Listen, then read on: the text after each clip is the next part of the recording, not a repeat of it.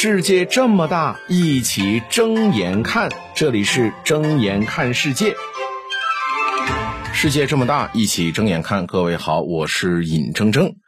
全国政协委员赵长龙建议推动剧本杀主持人职业化认定。要我说，这个没什么意义，也引导不了什么行业发展。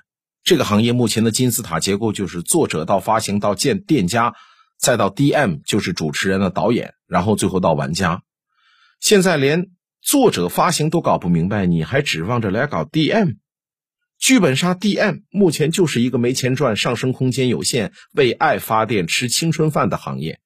你说干个两三年还能挺住不转行，要么就是家里有矿不缺你这几个钱，要么就是真爱。你要搞个什么职业化认定，我在这儿我就能想到，多半就是考考普通话啦、仪表体态啦、语言表达了巴拉巴拉这些玩意儿。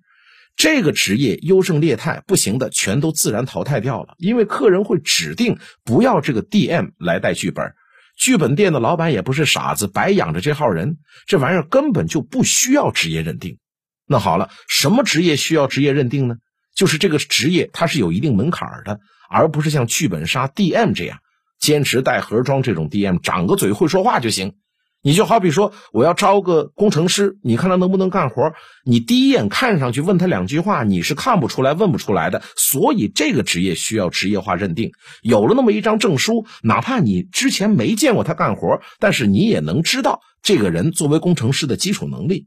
但是 DM，你要想知道他的水平，那太简单了，你去约一车他的他的本儿就行了吗？对不对？或者说人家来求职，你直接现场让人带一车本儿就行了吗？压根儿就不用费那个劲，而且剧本杀玩家本身它就是一个圈子，哪个 DM 可以，哪个 DM 不行，大家心里边清清楚楚、明明白白的，根本就不需要什么证书。睁眼看世界，世界这么大，一起睁眼看。